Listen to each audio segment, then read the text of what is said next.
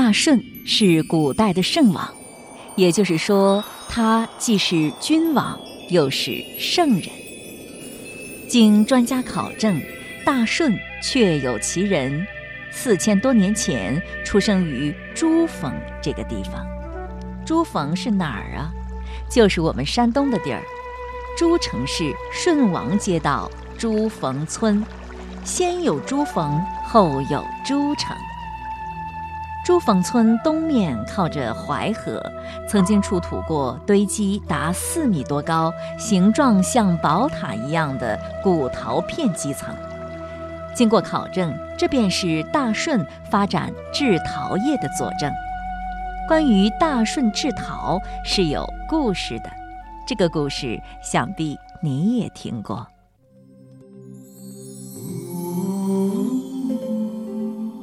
史记》中这样记载：“舜耕骊山，骊山之人皆让畔；于雷泽，雷泽上人皆让居。”大舜在骊山耕种的时候，骊山的人就再也不为田界的事争执了。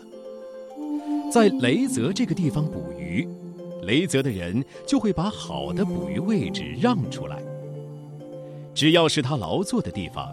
便兴起礼让的风尚。陶河滨，河滨器皆不苦语。他在河滨制作陶器，河滨的陶器再也没有粗制滥造的了。大舜到了哪里，人们都愿意追随。因此，经过一年，他所居住的地方就会变成村落；两年就会成为城镇；三年就会成为。都市了。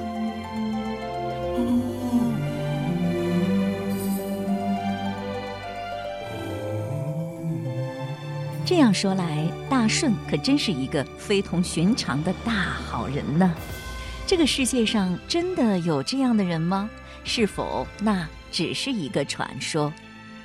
认识伟大的舜，从舜的传奇说起。今日嘉宾马庆西。主持人溪水，马庆西，山东省实验中学语文教师，对中国传统文化经典有着深入的研究和体验，深入机关、学校、社区进行讲座数百场。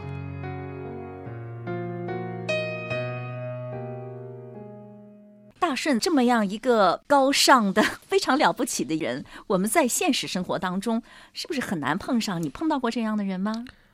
应该说，这种情况还是非常常见的。常见吗？啊，咱就说在单位上吧，呃，谁谁谁特别好，我们就愿意跟他坐对桌。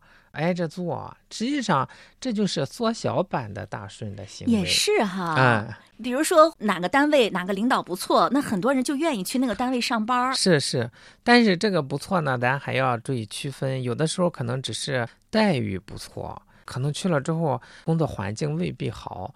真正的，比如说这个地方，领导风度非常的好，对员工非常的好，对社会非常的好，效益也很好。那我想这样的企业，那肯定是挤破门的。是啊，你像平常听说某位小伙子、某位小姑娘不错，那么爱慕追求者就比较多，算不算也是这个效果？这也可以算是这个效果。我们都可以用一句现在流行的话来解释这个现象，就是“你若盛开，蝴蝶自来”。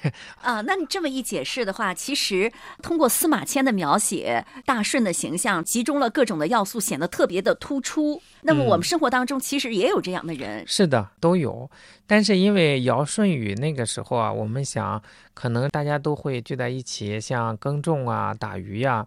在舜的早期，尧那个时候。还有一些战乱没有平复，大家可能也存在着一定争执的现象，而且也不像咱们现在一样，人们的观念就是我在这里住了就不愿意动。那个时候我们感觉还有一点点类似于游牧式的感觉，反正哪里都可以去，那肯定要到个好的地方去。这个时候突然出现了这样一个核心的人物。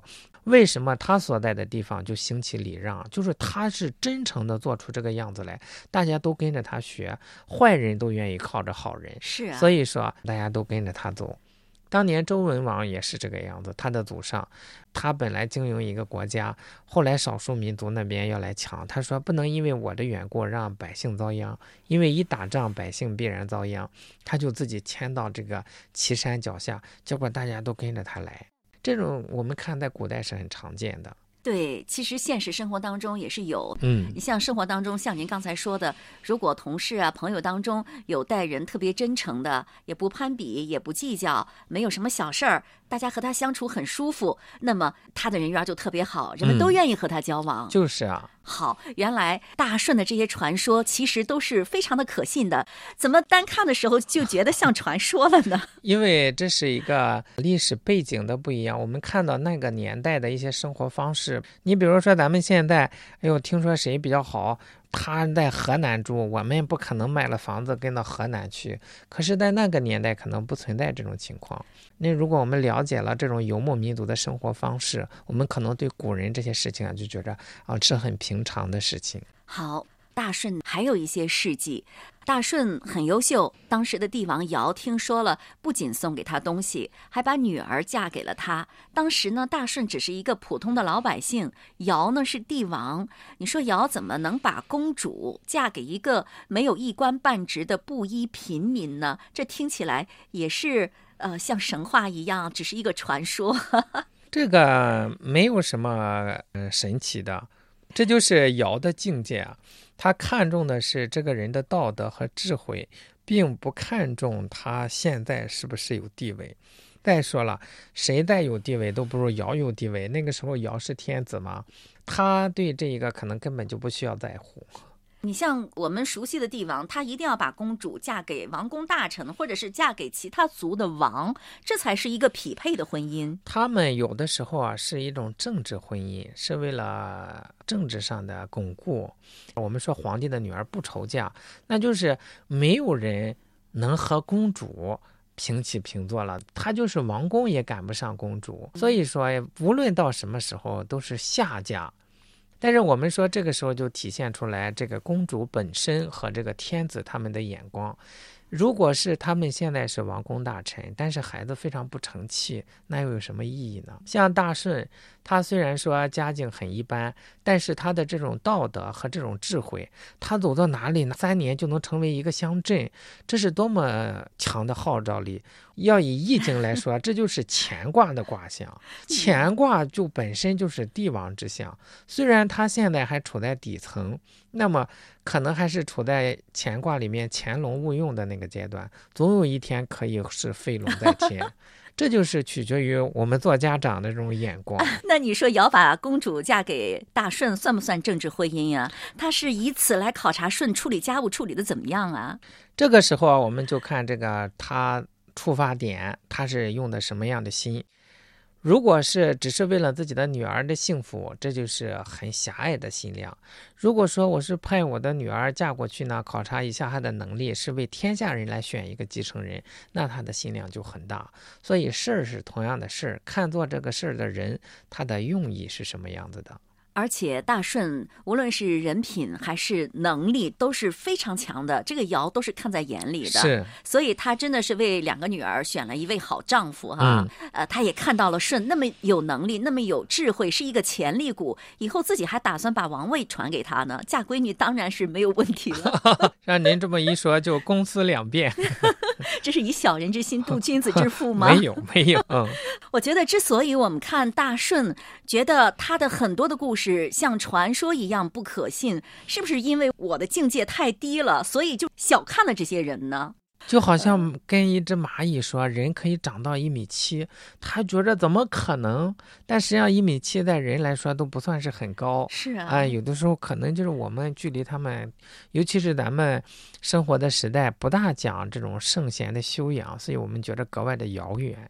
所以我就觉得人心里有什么，他就会看到什么。我们往往就是看不到事实的真相，也看不到别人的真面目，是因为自己的观念啊、水平啊、境界局限了自己。我们所看到的都是自己心里想的，好像就是完全与事实无关，是吗？嗯，就是我们到达了什么样的境界，我们只能看到那么样一个高度，而事实上呢，可能，嗯、我们只是看到了一部分。很多时候，人真的是太自信了，太容易轻信了，太相信自己的眼睛、耳朵，太容易根据不完整的信息得出结论，也太容易相信自己的看法。有一次，一位朋友给我看一个信息，他是带着批评的态度的。我说：“你怎么认为这件事儿不对呢？”他说：“你看题目，根据一个题目就能够判断是非。”天啊！然后关于这件事的背景，我向他提出了若干问题，他一问三不知。我说：“既然如此，你为什么认为这件事儿不对呢？你的结论完全没有依据。”他给我点了若干个赞。生活中类似的事儿太多了，很多时候我们都不容易看到真相。看事如此，看人也是如此。知道自己的局限，也就不要轻易下结论了。大顺的故事听起来总是如传奇一般，然而经过仔细论证与推理，其实一点儿也不悬。就拿当代来说，政策、条件、机遇比较好的地方，总是更有吸引力。在改革开放之初的下海浪潮中，有多少人就是奔了前沿城市深圳去了呀？现在听说又有很多人对雄安这个新区动了心，要去那里大展宏图。像北上广这样的城市，也总是对人们充满了诱惑。不管是上学还是就业，人们都愿意把这样的地方作为重要选择。谁都喜欢在称心如意的地方工作生活。如果某个地方、某个人没有人缘儿，看来就是不能让人家称心如意了呗。当然，我们也不能一概而论，以此定是非、言对错。情况复杂，一两句话实在是难以说清楚，还是不说了。相信大家一定会各有所得。就到这里了，下面我们还是回到《论语》中来吧。孔子谓季氏：“八佾舞于庭，是可忍也，孰不可忍也？”整个第三章的内容叫八佾，你先给大家介绍一下这第三章的内容好吗？八佾，这是一种礼乐，在奏乐的过程中个跳舞这个行列。八佾就是横着八个人，竖着八个人，八八六十四个人，这是只有天子才能使用的舞蹈的标准。这一整个这一片，大多的都是谈的礼乐的问题。那么八佾实际上是一种跳舞的规格，是天子使用的一种礼乐，是吧？嗯。这个题目实际上讲的是一种礼乐，整章的内容基本上都是与这个礼乐有关的，与礼有关的。是是。与礼有关，必然与乐有关。礼乐基本上是不分。比如说，在跳舞的时候，不可能就是静悄悄的跳，肯定要奏乐的哈。可是行个礼的话，哪有音乐呀？这是我们现代人，比如说古人家里来了重要的客人，行礼的时候都是要奏乐的。那是大户人家吧？啊，是啊。所以礼乐一般还是从上层往下讲。哦，哎哎。那平常人讲礼乐吗？普通老百姓礼乐本身是治国的，这很高。普通老百姓就是讲礼，嗯，老百姓讲礼，上层的官员讲礼乐，政府行为讲礼乐，就是普通人他没有这个条件用这个礼乐，他这个规格。啊，如果他有钱了也可以啊，家里来客人他也奏个乐，这是完全可以。那放个音乐呗。你看现在行婚礼的时候，不也是葬礼的时候都有音乐吗？我们解释一下第一句话：孔子谓季氏：“八佾舞于庭，是可忍，孰不可忍也？”这里孔子是非常非常生气的。这个你就理解错了。这个“是可忍也，孰不可忍也”，我们现在是很生气。实际上，这个地方古人不是这样讲的，这是我们后代人的用法。在那个时候的制度，天子下面有诸侯，诸侯家里面又有大夫，季氏属于大夫，而这个八佾这个舞呢，只有天子才能用。季氏作为大夫，他居然僭用了这个礼乐，就是说超出了他的规格。因此，夫子就说，在季氏家里啊，舞这个八佾。后面这句话有两个解释。第一个解释呢是说，提醒鲁君，如果这样的事情你都能忍受，还有什么事情不能忍受呢？也就是说，他连礼乐他都敢僭用，这马上就要造反了。这是一种解释。第二种解释呢，是说对季氏说的，说这样的事情你都能狠心做出来，还有什么事情做不出来呢？那两个对象，一个是国君，一个是季氏。是的，可是，一般人理解是我孔子我，那是错误的。因为这句话在最早期不是咱们现在讲的这个表示生气这个意思，后来用着用着就有了这个意思。哦，本意是这样的。嗯，我们理解的完全不同。一看这句话，明明就是很生气嘛。哦，这不是夫子的风范。那孔子不生气吗？生气也不会说说恶狠狠的那一种。好，嗯孔子为季氏，这里说的季氏应该就是那位和后昭伯斗鸡的季平子，是吗？这个季氏啊，就是整个一个家族，他都是季村氏这一个家族一代一代的。至于孔子说的是他的哪一世子孙，咱们不好考证。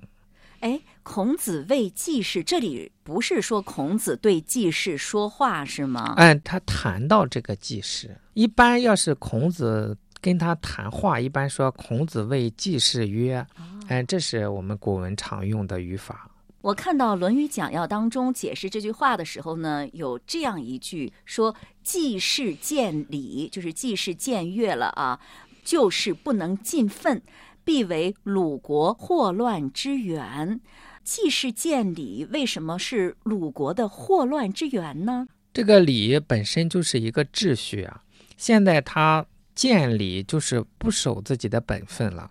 他本身是个大夫，是臣子，他现在用的不但不是诸侯的礼乐，是天子的礼乐，这就是犯上。他在这个礼乐上明目张胆的敢犯上，那有一天说起来把国君挟持掉，乃至杀掉篡权，这都是逐渐逐渐发展自然而然的事情。所以说，嗯，讲是鲁国祸乱的根源。这句话就是说了当时鲁国。发生在季氏家里的这样一件事儿吗？嗯，有用意。夫子是谴责他不合理，希望大家都能按理来规范自己的言行。那我们现在学这句话，对我们来说有什么意义呢？对于我们来说就更有意义了，尤其是在现代。我们总是讲人人都平等，好像是对这个礼节比较忽视。但是呢，你要是对他无礼，他又不高兴。这就说明对礼的这个认可，在每个人内心里真实的他是需要的。所以我们还是要按我们的礼节来行事。嗯，但是我感觉很多人看到这句话的时候会麻木不仁，没有什么特别大的感觉。你像我国的古代社会，各个阶层所居住的房屋啊，使用的器皿、穿的衣服，根据这个品级。都有不同的规定，这种规定现在也有，呃，只是随着时代的变化，具体内容有所不同了。你像过去分房子的时候，不同级别的人他的居住面积是不同的。那现在呢，领导和一般员工使用的这个办公室也是不一样的，这是不是也是礼的内容？是吧？是的，啊，但是。用的音乐就没有这个分别了。你像有人去世，我们参加追悼会的时候，大家都是用一样的哀乐。你看这里只是用的音乐、跳的舞不一样，就觉得不可忍受。嗯，这是因为时代不一样。比如说，我们有国家领导人和我们普通人在场的时候，我们就表现的特别活跃，把领导人撇在后面。这一些，这也是僭越。你像，虽然现在的一些做法和古代不同，实际上大家也在默默的遵守着这个秩序。可是，在很多人的心目当中，礼教啊、等级秩序啊，感觉就是让人一想就觉得是束缚人的东西，让人挺反感的。你说这是怎么回事呢？还是刚才咱们谈的那个问题，他觉得这个礼是束缚人的，那么我们现在就不要这个礼了，咱对他做无礼的事情，他肯定很生气。所以说，当觉得这个礼束缚人的时候啊，这个人他本身也还是希望有秩序的。再一点，如果没有礼，恰恰是让我们感觉到很不舒服。比如说，咱们现在有七八岁的，有十七八岁的，有七十七八岁的人在一起，应该有长幼之礼，最起码的。那如果呢，呃，现在我们都不要了，年轻人可以肆意的欺负这个老人。本来就是说老人对孩子要爱护，孩子对老人要尊敬，现在都没有理了，孩子欺负老人，老人也欺负孩子，这不乱了吗？如果有这个礼节，我们每个人都按照自己的轨道办事情。我一看，哎，下边有小的，上面有老的，我是中间，我应该怎么办？我是小的，我应该怎么办？我是老的，我应该怎么办？就好比是什么呢？公交车走这个道，汽车走这个道。电动车、自行车走这个道，大家都不乱。现在不要这个秩序，不要这个规范，那么这就是说，这个马路上没有线了。公交车、电动车。私家车、自行车一块混着跑，那您说这个景象是不是很可怕？所以你比如说我们开车都有这个体验，走到一个路上没有线，尤其是新手都觉着找线，觉着有这个线走的就特别踏实。实际上就是在社会当中啊，我们有这个礼的这个规矩，我们知道怎么办。就以家庭来讲，以前婆婆应该处在什么位置，怎么办事儿，媳妇儿应该怎么办事儿，都知道，所以家庭反倒能处理得很好。现在呢，没有了。婆婆按照自己的想法来办，儿媳妇不愿意；儿媳妇按照自己的方法来做，婆婆不愿意，导致家里鸡犬不宁。正是因为没有理，所以导致了太多太多的问题。如果有了理，那我们整个人与人之间的关系，就好像我们经十路一样，画的线很清楚，每个人都在自己的轨道上行驶，恰恰是非常流畅。哦，原来礼是这个意思。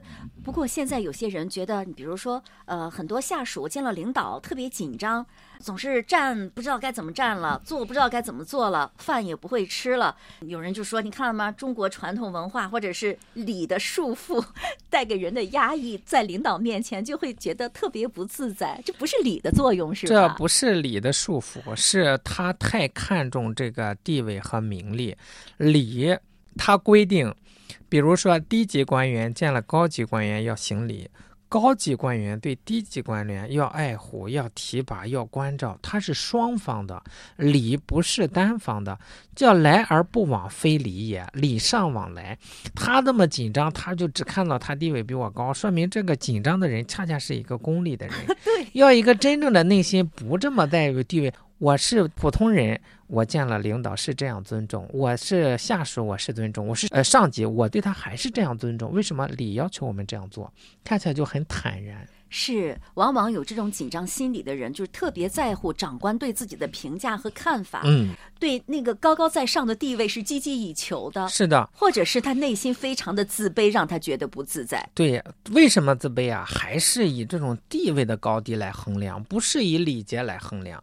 如果他以礼节来衡量，我见了你该行这个礼就行这个礼，我很坦然的行完了这个礼，就没有什么格外紧张的。对，我记得你曾经推荐过《大清相国》那本书，那本书当中的主人公叫陈廷敬，是吧？嗯，我记得他当初还是一个布衣的时候，见了长官，我记得对他的形容当然不是原话，印象当中就是有礼有节，又非常的从容自然。是，就是这样。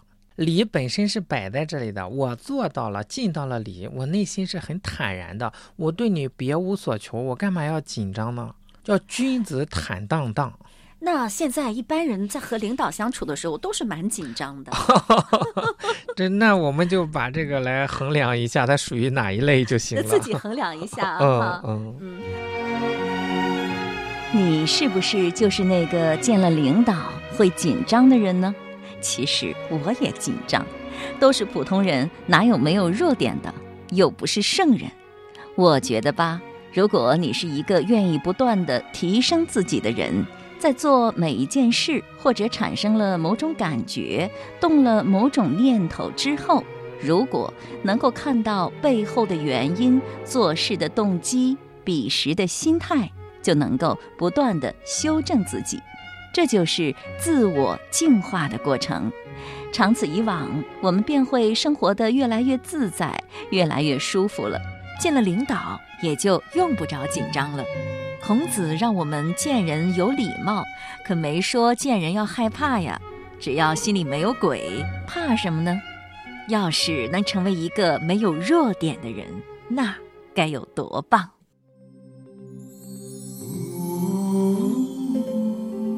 回望历史，五千年风云变幻，服饰、发型、礼节。房舍用具变化之大，可谓无法想象。同时，我们也发现，变的都是有形的，不变的是那无形的。圣哲说，真理是永恒不变的。或许这就是我们应该追寻和把握的，以此不变，应其万变。今天的节目就是这样了，主持人溪水，感谢您的收听。